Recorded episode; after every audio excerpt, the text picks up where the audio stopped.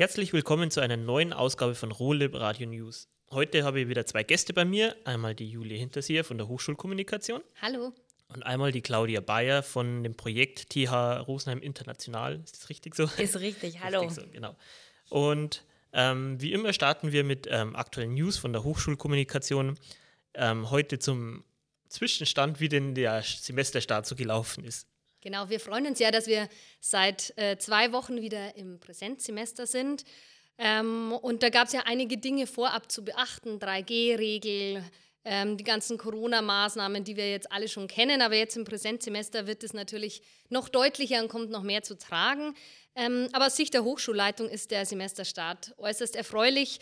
Verlaufen die Studierenden, kommen mit ähm, vollstem Verständnis, sind verantwortungsvoll, wirklich auch diszipliniert, tragen ihre Maske. Also da gibt es äh, gar nichts, keine Beschwerden und auch dieser Eingangstest bezüglich der 3G-Regel wird angenommen und eigentlich praktisch von allen akzeptiert. Ähm, und auch bei den Professoren, ähm, was wir so uns umgehört haben, da wird nach wie vor auch ähm, eine hybride oder von einigen hybride Varianten der Vorlesungen angeboten. Das heißt live vor Ort in den Hörsälen, aber durchaus nach wie vor ähm, Online-Übertragungen dann live aus den Hörsälen, dass man nicht unbedingt, wenn es vielleicht aus gesundheitlichen Grund Gründen nicht geht, physisch vor Ort ähm, im Hörsaal sein muss. Das klingt ja schön. Das heißt, man wird das Konzept jetzt erstmal so weiterführen können, nachdem es ein bisschen sehr problemlos das Ganze abläuft. Genau. Das ist schön zu hören.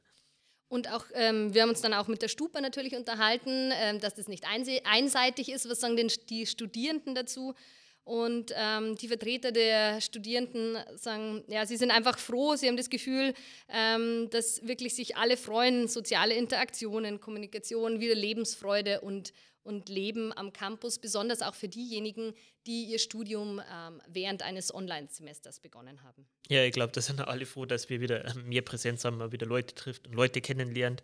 Und sehr wichtiger Teil vom Studium, dass genau man nicht so zu Hause es. rumsitzt. Dann ähm, haben wir zwei Nachrichten aus Wettbewerben, wo die Hochschule mit Teams teilgenommen haben. Das erste ist ein Continental-Wettbewerb, also ein Wettbewerb von der Firma Continental gewesen, wenn ich das richtig verstanden mhm, habe. Ja. Genau. Das ist die Industry Radar Design Competition gewesen und da haben drei Studenten, Masterstudenten der Fakultät für Ingenieurwissenschaften mitgemacht. Ähm, das war einmal das Team rund um Peter Maurer und Kevin Lippmann, die haben den zweiten Platz erreicht bei dieser Competition und der Masterstudent ähm, ebenfalls aus der Fakultät für Ingenieurwissenschaften, der Georg Jäger, hat den Platz 3 ähm, erreicht. Und Ziel des ganzen Wettbewerbs war es, neue Anwendungsmöglichkeiten für Radarmodule zu erarbeiten, ähm, insbesondere die Einsatzmöglichkeiten außerhalb des Automobilsektors. Ähm, und was ganz interessant ist, ähm, das Team Lippmann-Maurer haben im Rahmen des Wettbewerbs ähm, sich die Mensch-Maschine-Interaktion auf Fertigungsstraßen angeschaut. Und der Georg Jäger ähm, arbeitet an einem gesteuerten autonomen Krankenhausbett. Ähm, und da sollen die Radarsensoren eingesetzt werden, um umliegende Objekte zu erkennen und dann dementsprechend darauf zu reagieren. Das klingt ja alles sehr, sehr spannend. Ja, stimmt. Freut mich ja, dass, dass wir da so gut abgeschnitten haben. Zeigt ja ein bisschen, dass die Studiengänge eine gute Arbeit hier leisten. Ähm, dann haben wir noch einen zweiten Wettbewerb. Und zwar ging es um einen ähm, Unternehmensplanspielwettbewerb. Von, von wem ist der organisiert worden? Der heißt äh, Bayern Cup, der wird schon seit ähm, mehreren Jahren organisiert, musste dann ähm, aufgrund von Corona auf Eis gelegt werden, leider. Ähm, und dieses Jahr hat er dann wieder stattgefunden online. Und auch da haben äh, zwei Teams aus der Hochschule mitgemacht, interdisziplinäre ähm, Studierendenteams. Und die haben äh, in dem Finale des Wettbewerbs Management Cup haben die den dritten und fünften Platz jeweils in ihren Märkten erreicht. Ja, das klingt ja auch nicht schlecht. Also, ich weiß nicht, wie viele Teilnehmer da dabei waren. Ja, es haben zwölf Hochschulen zwölf mit Hochschulen. mehreren ähm, Teams mitgemacht, also das ist schon was. Ähm, interessant war auch die Aufgabe, es ging darum, dass man ähm, aus neu eingesetzter Vorstand einer Tablet-Firma diese Firma wieder auf Wachstumskurs bekommt.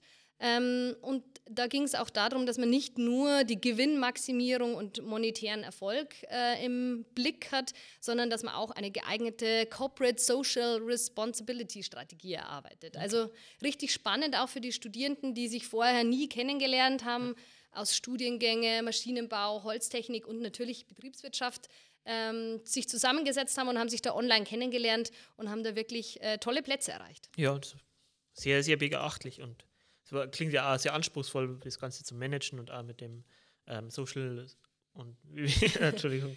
Corporate Social Responsibility Strategie. Okay. Gut, dann haben wir noch eine letzte kleine News und zwar äh, vor dem Raum, der hier gleich nebenan eingezogen ist. genau, deine Nachbarn quasi. Und zwar der Raum S034. Das ist jetzt ähm, der Eltern-Kind-Raum, der war früher im B-Bau, ähm, war jetzt geschlossen, auch während der Corona-Zeit. Und pünktlich zum Start des Präsenzsemesters ähm, haben auch die im neuen äh, Raum quasi ihre Türen und Tore geöffnet. Ähm, das heißt, für ähm, Studierende und auch für Angestellte, die in Betreuungsnotsituationen sind, die mal ihre Kinder mit an die Hochschule bringen müssen, die können diesen Raum nutzen. Da sind Arbeitsplätze oder ein Arbeitsplatz ist integriert und gleichzeitig ähm, quasi kinderfreundliche Atmosphäre, eine Kinderküche, sehr viel Spielzeug, also so, dass man quasi diese Notsituation möglichst gut überbrücken kann in diesem Raum. Ja, das klingt ja sehr schön. Wie gesagt, die sind ja hier nebenan und da arbeiten wir gut zusammen.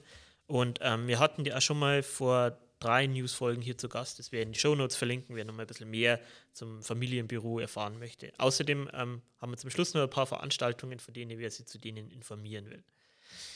Genau, die Anf Veranstaltungstipps schließen quasi gleich äh, zum Eltern-Kind-Raum an und zum Familienbüro. Und zwar ähm, feiert der Eltern-Kind-Raum ähm, quasi diese Wiedereröffnung mit einem Tag der offenen Tür. Das ist am 20. Oktober von 9 bis 15 Uhr. Kann man einfach mal vorbeischauen, sich den Raum anschauen, sich einen Eindruck machen, äh, wie man dann, wie das Ganze dann in so einem Notfall dann aussehen kann.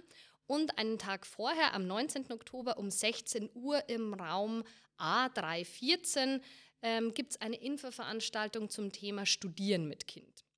Ja, und der Abschluss unserer Veranstaltungstipps, ähm, der ist dann eher quasi, ja, fröhlich, traditionell. Und zwar feiern die Holzer in diesem Jahr wieder ihren Bieranstich am 21. Oktober und der Kartenverkauf, der läuft ab nächster Woche Montag bei uns in Rosenheim. Ja, gut. Dann sind wir soweit durch mit unseren Themen. dann haben wir, wenden wir uns zu unserem zweiten Gast, der Claudia. Ähm, du bist angestellt hier bei dem Projekt äh, TH, Interna TH Rosenheim International. Was ist denn das für ein Projekt? Magst du uns mal ein bisschen was darüber erzählen? Also das Projekt wird gemeinsam durchgeführt vom International Office, vom Zentrum für Forschung, Entwicklung und Transfer und vom Sprachenzentrum. Fördergeber ist das Bundesministerium für Bildung und Forschung. Das Projekt ist im Jahr 2019 gestartet und läuft jetzt noch bis Ende diesen Jahres.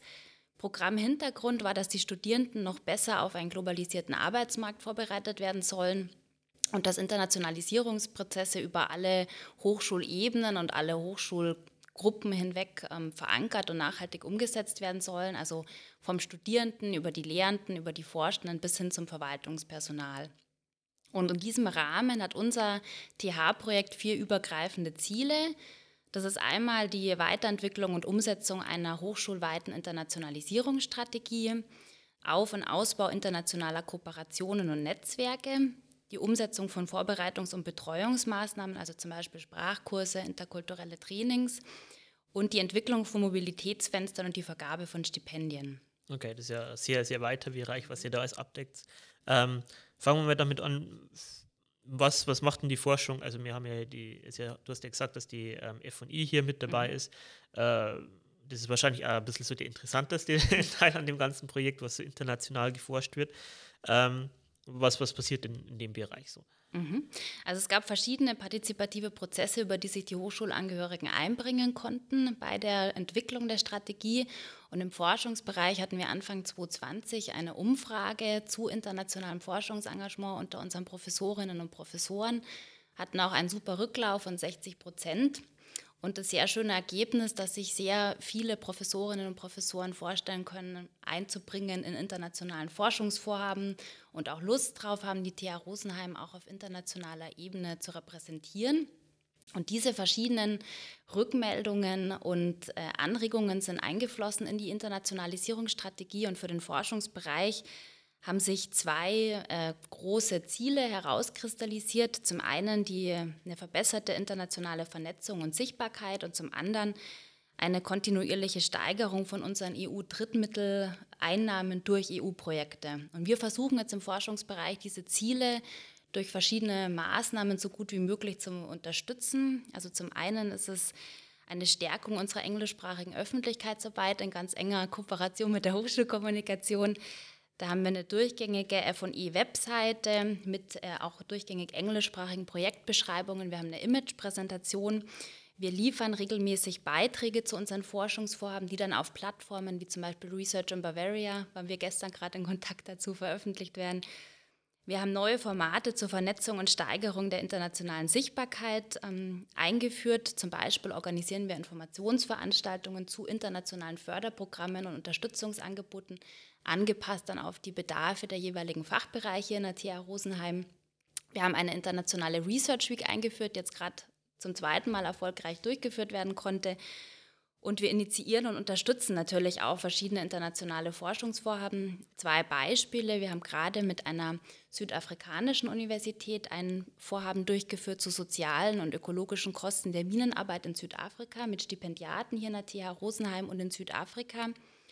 Das EU-Großprojekt One Forest ist ja schon mal in einem eigenen Podcast hier vorgestellt worden. TH Rosenheim ist Konsortialführer. Wir haben 18 internationale Partner aus acht europäischen Ländern da kann man sich vorstellen, das war in der Antragsphase ein sehr großer Aufwand, die Koordination mit den internationalen Partnern sicherzustellen. Und da freuen wir uns natürlich riesig, dass diese Bemühungen zum, von Erfolg gekrönt waren und dass das Projekt jetzt im Sommer starten konnte mit einem internationalen Team hier in der TH Rosenheim. Ja, schön. Das ist ja ein sehr, sehr großer Aufgabenbereich, den ihr da macht.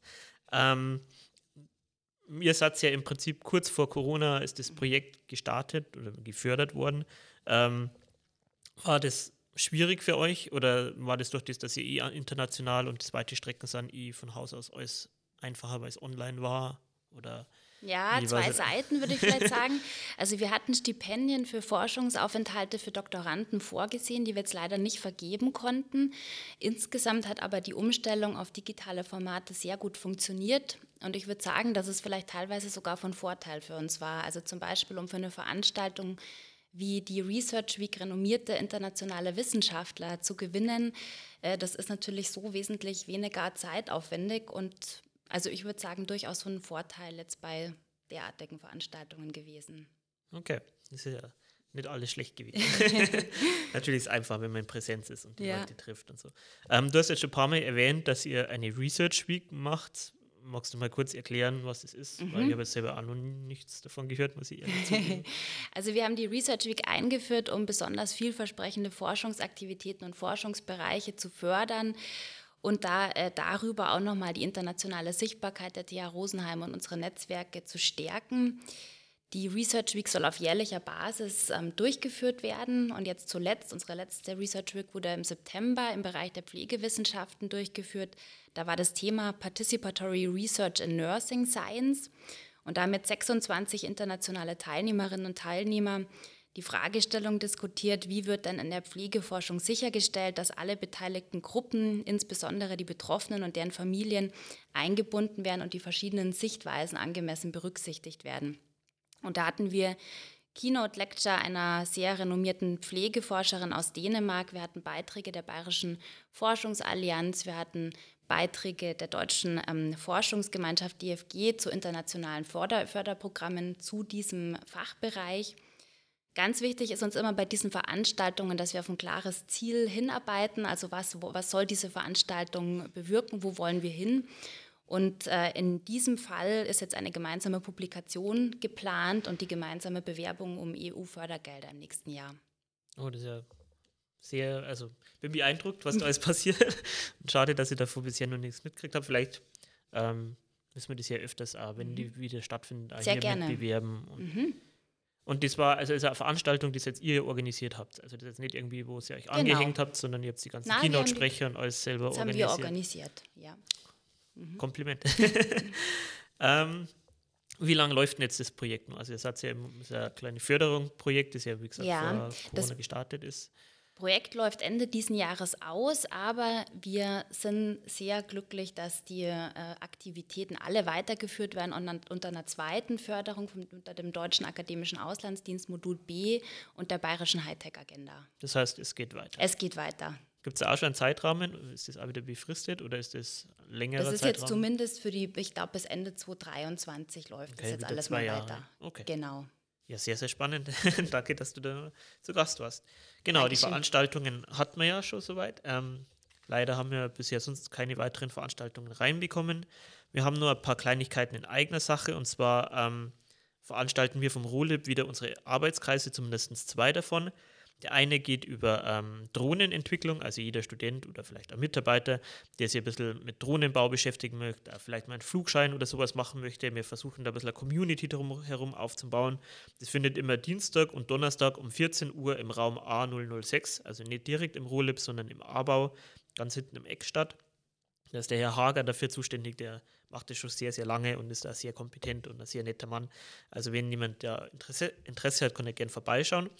Und der zweite Arbeitskreis dreht sich rund um ähm, elektronische Musik. Der findet immer Freitag ab 14 Uhr direkt hier im Rolib statt. Also wir haben hier ein bisschen Synthesizer-Equipment und ähnliches. Und ähm, das Ziel ist so ein bisschen, ist, also wer daran Interesse hat, also man braucht keine Vorkenntnisse, wir bringen das auch gerne bei, dass wir zum Schluss vom Semester äh, ein kleines Album produzieren, das jetzt nicht super professionell ist, aber wo jeder sich so ein bisschen einbringen kann auf seine Art und Weise, wie er das gerne hätte.